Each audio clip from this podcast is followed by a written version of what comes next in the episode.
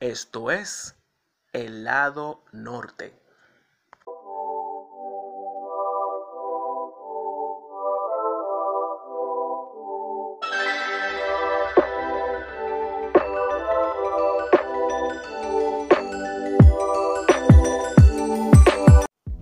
Hola, Dios te bendiga. Bienvenidos a un nuevo episodio de El lado norte podcast. Soy José Alberto y para mí es un gran honor contar con el favor de tu sintonía. Y bueno, hoy entramos a la tercera semana de esta serie que se llama Necios y hoy toca el que para mí es el personaje o uno de los personajes más populares de la Biblia, específicamente en el Antiguo Testamento.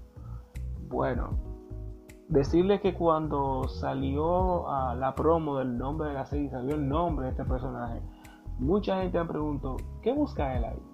¿Por qué el autor lo califica como necio? Y yo solamente tenía a decir que el nivel de necedad de este personaje era similar o era comparable, perdón, al nivel de sus logros y hazañas. Y bueno, este capítulo de hoy se llama David cuando la necedad afecta a la familia. Y bueno, para hablar de este personaje he optado por hacer paralelismos, es decir, resaltar tanto sus logros y hazañas a la par de cada una de sus fallas. Y es que David, sí, David, es uno de los personajes más populares del Antiguo Testamento, como te dije al inicio, pero te preguntarás por qué. Primero, mataba a los osos y leones que trataban de comerse sus ovejas. David era pastor de ovejas. Mató a gigantes. Goliat. Con la música de su arpa calmaba al atormentado rey Saúl. Compuso los salmos que más de tres mil años después seguimos cantando y seguimos meditando con ellos hoy. Condujo a Israel durante sus años de gloria, bonanza y prosperidad. Sin embargo, por encima de todo eso, David tenía un corazón conforme al de Dios. Y aún así, era necio como nadie. O sea, como nadie Tal parece que este caballero, al llegar a su casa, se olvidaban sus logros y méritos. Porque cometer adulterio y callar ante un acto tan vil como la violación de una hija, comparado con lo impactante de sus hazañas, suscita un alto grado de atención. Para muestra varios ejemplos. Y lo primero es Betsabe. La historia de Betsabe es el perfecto ejemplo de que la insensatez puede acostarse con la insensatez, como menciona el autor de este libro. De acuerdo a Samuel, a 2 de Samuel 11 del 2 al 4, dice: Una tarde después de haber descansado un poco, David se levantó y comenzó a pasear por la azotea de su palacio. De pronto, vio que una mujer muy hermosa se estaba bañando. David mandó enseguida a uno de sus sirvientes a preguntar quién era ella. El sirviente volvió y le dijo que se llamaba Betsabe, hija de Eliam, y que estaba casada con un hitita llamado Urias. Entonces David mandó a traerla, y cuando se la llevaron tuvo relaciones sexuales con ella. Como ven, nada impidió que David cometiera tal irreverente, irrespetuoso y vergonzoso acto. Ni sus muchas mujeres ni concubinas, ni tampoco su gran cantidad de hijos. El rey que mató leones, osos, gigantes, el rey con el corazón conforme al de Dios, cometió adulterio. Y yo sé que tú te estarás preguntando, José Alberto, pero ¿es tan grave el adulterio? O sea, tanto alboroto por eso. Sí, y en aquel tiempo era peor. De acuerdo a Levítico 20:10 en la versión TLA, si alguien tiene relaciones sexuales con la mujer de otro hombre, será condenado a muerte junto con la mujer. Eso es grave. Pero sigamos. Como ven hacía mención el versículo, Betsabé estaba casada con Urias. Sin embargo, se me escapó un pequeñito detalle. A raíz del encuentro que tuvo Betsabé con David, Betsabé queda embarazada. Así que, dice el versículo 5, Betsabé quedó embarazada, así que mandó a decirle a David que iba a tener un hijo suyo. Ya ustedes saben ya por dónde va la pelota. Betsabé queda embarazada. ya, ya la pelota está grande, la bola de nieve va creciendo. A raíz de esto, David prepara toda una estrategia para ocultar su necedad, que incluyó tres mega ideas. Yo les puse mega ideas porque nada más una mente así salta con tres barbaridades, una peor que la otra. Y comenzamos con la número uno. David ordena a Urias que venga a Jerusalén para preguntarle cómo iba la guerra. Después dice que vaya a su casa y que descanse, esperando que su esposa, Betsabé, le diera una cordial bienvenida, si sabe lo que quiero sabe. Pero el honorable Urias se quedó dormido en, eh, fuera del palacio.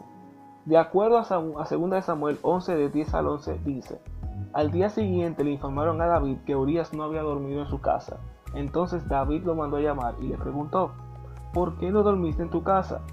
Y Urias le contestó, mal haría yo en ir a mi casa a comer, beber y tener relaciones sexuales con mi esposa mientras el cofre del pacto de Dios y todo el ejército está en el campo de batalla. Mal haría yo en dormir cómodamente en mi casa mientras Joab y sus soldados duermen al aire libre. Yo no puedo hacer algo así. Bien por Urias. Bien, de verdad que sí. Y seguimos. Mega idea número 2. Embriagar a Urias. Y volver a intentar que esté con su esposa. De manera que aunque nada pasara, ella lo convenciera de que estaba muy ebrio para recordar esta gran noche de pasión que, que tuvieron juntos. Pero tampoco funcionó. O sea, eh, déjenme decirle algo, el nivel de honorabilidad de Urias es una cosa tremenda.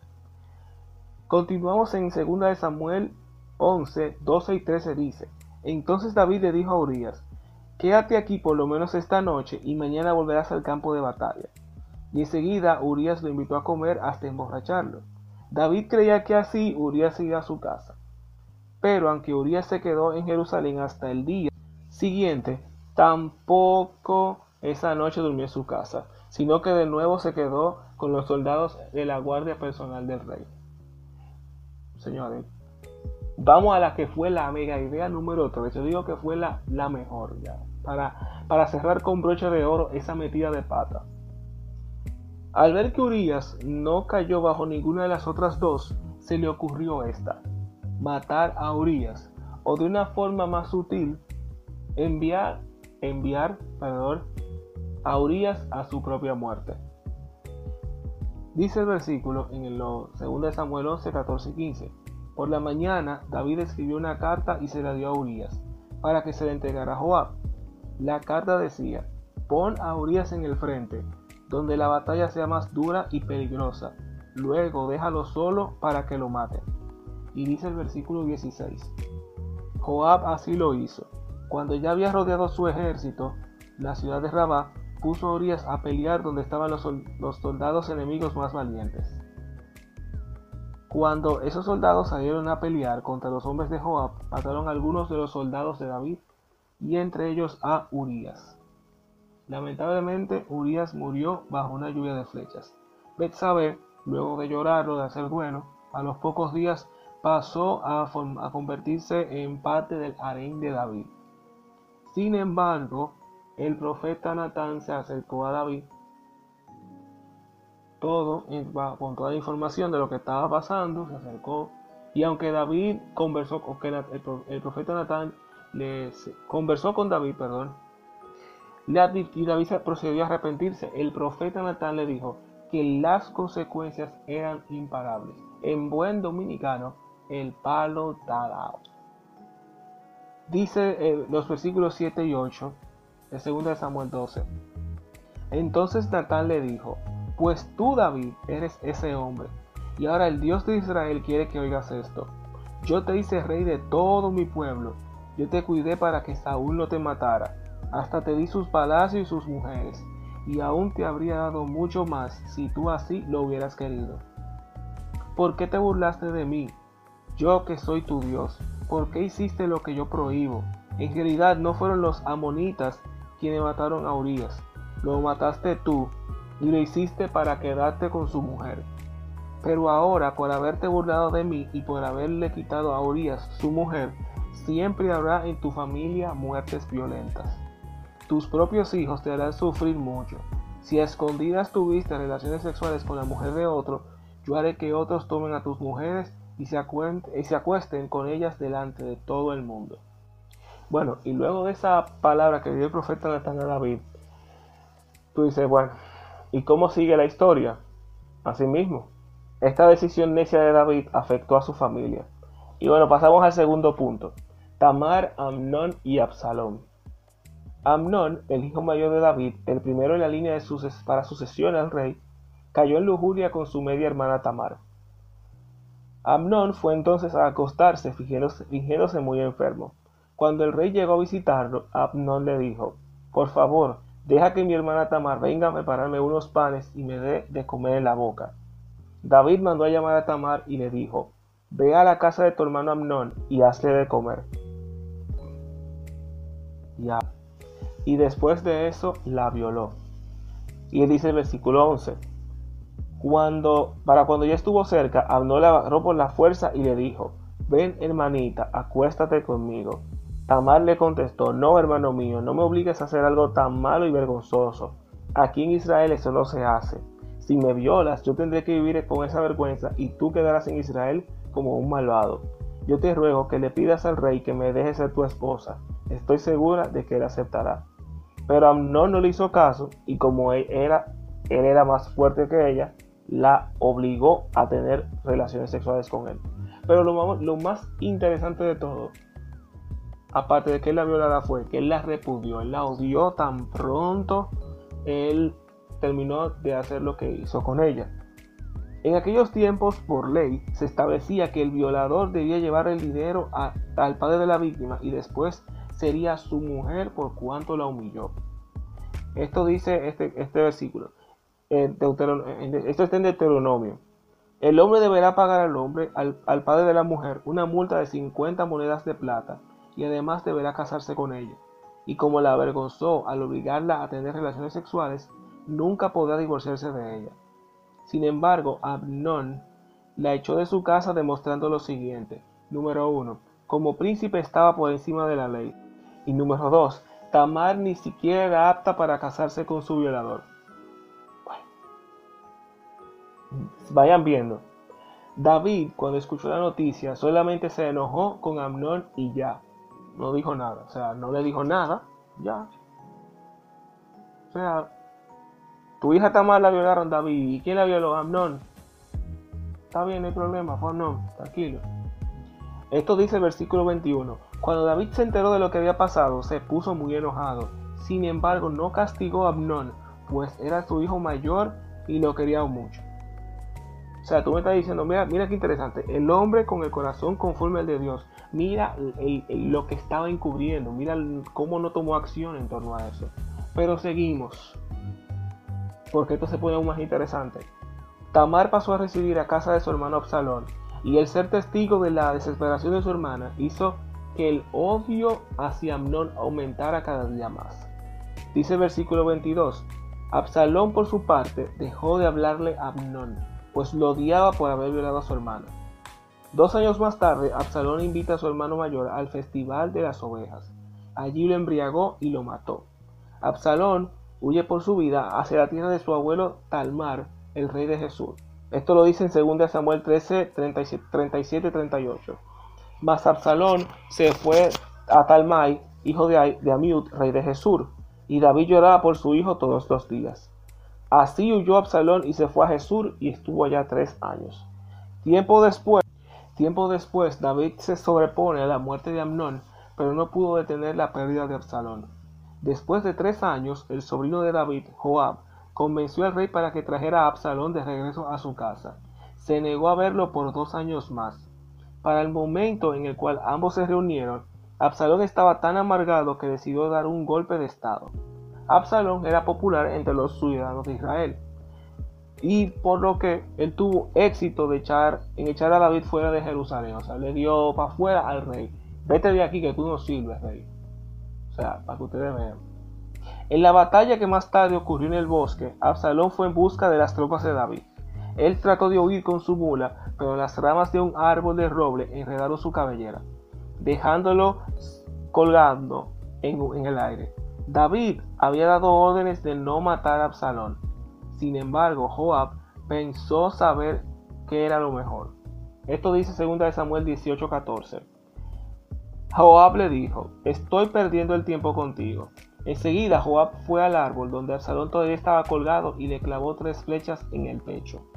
Cuando el rey David se enteró de la noticia, lloró. Esto dice el mismo versículo 3, en el versículo 33. El rey David se puso muy triste y se fue a llorar al cuarto que estaba sobre la entrada de Mahanaim. Mientras iba subiendo decía, Absalón, hijo mío, Absalón, hijo mío, como yo hubiera querido haber muerto en tu lugar. Esto dice 2 Samuel 13:33. Como ven, David no tenía a quien inculpar más que a sí mismo. Su necia decisión mató a sus dos hijos mayores. El rey que mató gigantes fue otro hombre de familia defectuoso que no pudo disciplinar ni a sus ojos pecaminosos ni a su familia fluctuante. Bueno, hora de reflexionar. Tiempo de hablar. Se llama esta reflexión. Hay momentos en los que hablar es la cosa más dura de hacer en el mundo. Sin embargo, es lo más liberador. Al pensar en el silencio de David ante lo ocurrido con Tamar, pienso en las cosas que callamos o sabemos que estamos que se están haciendo de manera indebida y no hacemos nada al respecto, porque creemos que estamos haciendo lo correcto. Sin embargo, no ayudamos a nadie y herimos a todos. El silencio de David provocó que sus dos hijos murieran, lo que evidencia que cuanto más tiempo pase, el impacto será mayor y afectará a quienes menos imaginas. Tiempo de hablar. Se llama esta reflexión con la cual cerramos esto. Hay momentos en los que hablar es la cosa más dura de hacer en el mundo, sin embargo es lo más liberador. Al pensar en el silencio de David ante lo ocurrido con Tamar, pienso en las cosas que callamos o que sabemos que están haciéndose de manera indebida y no hacemos nada al respecto, tendiendo a creer que estamos haciendo lo correcto. Sin embargo, no ayudamos a nadie y herimos a todos. El silencio de David provocó que sus dos hijos murieran, lo que evidencia que cuanto más tiempo pase, el impacto será mayor y afectará a, quienes menos te imaginas. ¿Qué esperas para tener esas conversaciones que sabes que debes de tener y no las tienes? ¿Que alguien comete una locura? ¿Que pase un accidente? ¿Que se destruya una familia? La semana pasada hablé de cómo el acto de perdón requiere valentía. Sin embargo, hablar de esos temas que nos avergüenzan, que nos podrían poner en evidencia o podrían poner en evidencia a alguien más o podrían traer heridas del abrir heridas del pasado requiere igual valor. Recuerda, pase lo que pase, habla, porque si no lo haces, no ayudas a nadie y hieres a todos. Bueno, esto fue la reflexión de David y bueno, para cerrar, vamos a orar, vamos a presentar este tiempo en oración. Y bueno, Señor Padre que estás en los cielos, gracias, mi Dios. Gracias por este tiempo, gracias porque eh, tú has sido fiel. Señor, ponga en tus manos esta reflexión de David, Señor. Mira esta historia, este punto de vista tan interesante de la historia de este gran líder. Que cada enseñanza extra que pueda ser extraída de esta historia sea de bendición y edificación para todo el que la escuche, mi Dios. Gracias por este tiempo, mi Dios. Bendice a cada persona que escuche este podcast. Amén. Y bueno, antes de despedirme, quiero dejarte con la canción que suena en el lado norte esta semana. Y es de Chris Tumblin y se llama Your Heart. Así mismo, Chris Tumblin, Your Heart. Coincidencialmente basada en la historia de David. Así que ya sabes. Y bueno, recordate nuestras redes sociales, estamos en Facebook e Instagram, nos encuentras como el lado norte, estamos también en Spotify, en Anchor, en Google Podcast y en Apple Podcast, nos encuentras así mismo, el lado norte. Nuestro correo electrónico, el lado norte rd.gmail.com. Te bendiga, nos vemos el próximo lunes con el último necio, Salomón. Bendiciones.